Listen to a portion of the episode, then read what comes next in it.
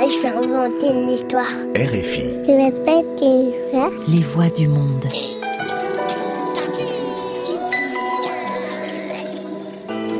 Sept milliards de voisins, des contes à écouter.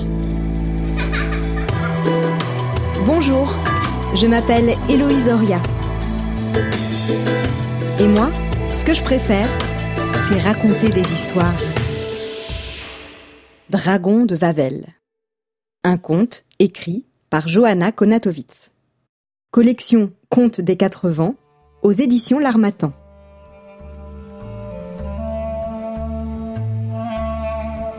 Il y a très très longtemps, le sage roi Krak construisit un grand château fort au bord du fleuve Vistule, sur la colline Vavel.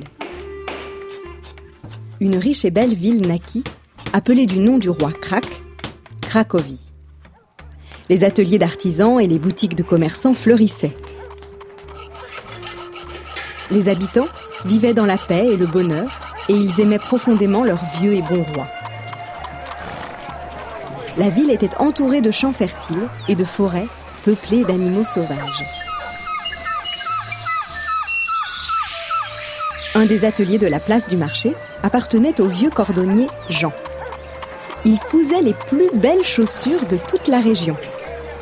Il avait un jeune apprenti, Scuba, un garçon doué et assidu. C'était lui qui livrait à la cour du roi les chaussures de son maître. Des bottes pour les soldats, des souliers pour les servantes, et même d'élégants escarpins pour la princesse, la fille de Krak. Le printemps venait d'arriver à Cracovie, et les habitants préparaient leur boutique pour le marché annuel. Soudain, un jour ensoleillé et tranquille, le ciel se noircit et un violent battement d'ailes se fit entendre. Une bête effrayante, couverte d'écailles et crachant le feu, se posa au bord de la Vistule. C'était un dragon. Il se jeta en rugissant sur les troupeaux de vaches et de moutons qui étaient en train de paître dans les prés. Il dévora plusieurs animaux, but l'eau du fleuve, puis se cacha dans la grotte au pied du château de Vavel. Les jours suivants, cette terrible histoire se répéta. La bête était affamée et avalait plusieurs animaux par jour. La terreur régnait dans la ville. Que ferons-nous quand il n'y aura plus de vaches et de moutons dans les fermes? Le dragon mangera-t-il les hommes? Les habitants les plus sages se réunirent à l'hôtel de ville. Ils se demandaient depuis plusieurs jours comment tuer le monstre et sauver la ville. Plus d'un brave tenta de combattre le dragon, mais en vain. La peau de la bête était si dure que ni les épées des chevaliers, ni les flèches des tireurs n'arrivaient à la percer. Le vent de ses ailes faisait tomber des cavaliers de leurs chevaux, et la flamme de sa gueule et sa longue queue tenaient à l'écart les soldats. Chacun revenait en ville vaincu, et le monstre continuait de répandre la terreur.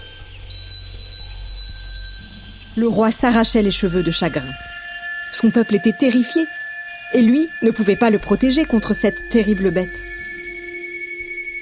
Les gens s'enfermaient dans leur maison ou fuyaient la ville, et la princesse pleurait à longueur de journée. Il semblait qu'il n'y avait plus d'espoir pour Cracovie. Un jour, pourtant, un brave jeune homme se présenta. Ce n'était pas un chevalier en armure de fer, mais un garçon ordinaire, l'apprenti du cordonnier Jean, Scuba. Il avait trouvé une ruse pour tuer le dragon. Mais il demanda d'abord à voir le roi pour lui présenter son plan. Lorsque Krak l'entendit, il se réjouit immédiatement et embrassa le jeune cordonnier. Scuba commença son travail sur le champ. Il rembourra une peau de mouton avec du goudron bouillant et du soufre et la plaça sur quatre bâtons en bois de telle façon que cela ressembla à un vrai animal.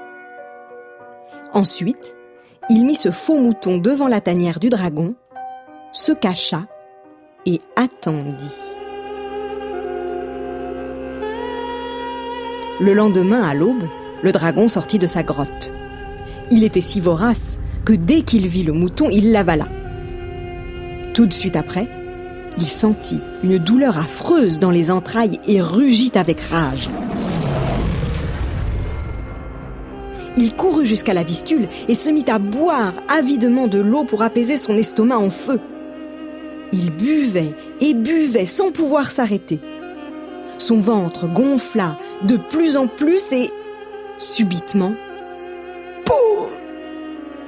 Le monstre éclata en mille morceaux. Toute la ville se réjouit, et surtout le roi Crac. La fête dura toute la semaine et le brave cordonnier devint le héros de Cracovie. Reconnaissant, le roi Crac le couvrit d'or et de cadeaux. Et le cordonnier fit pour le roi et la princesse de belles bottes en peau de dragon. Le calme revint dans la ville et les habitants purent de nouveau vivre heureux. Depuis ces événements, plusieurs siècles se sont écoulés. Mais aujourd'hui encore, on peut admirer une statue du dragon de Vavel crachant le feu, située au-dessus de la grotte, sur la colline du château de Cracovie.